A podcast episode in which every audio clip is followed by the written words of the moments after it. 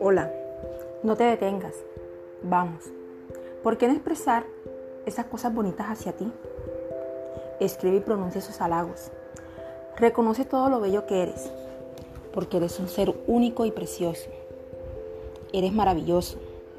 ¿Sabes algo? Quizás tú no alcanzas a imaginar la hermosa persona que hay en ti. Tendemos a ver lo bello en otros. Vemos en otro lo que queremos ver en nosotros. No descuides tu persona, solo trabaja en ella. Trabaja diario para superarte a ti, para amarte cada día más y fortalecer tu confianza. Ama tu vida, cuida tu alma, no flaques ante las adversidades.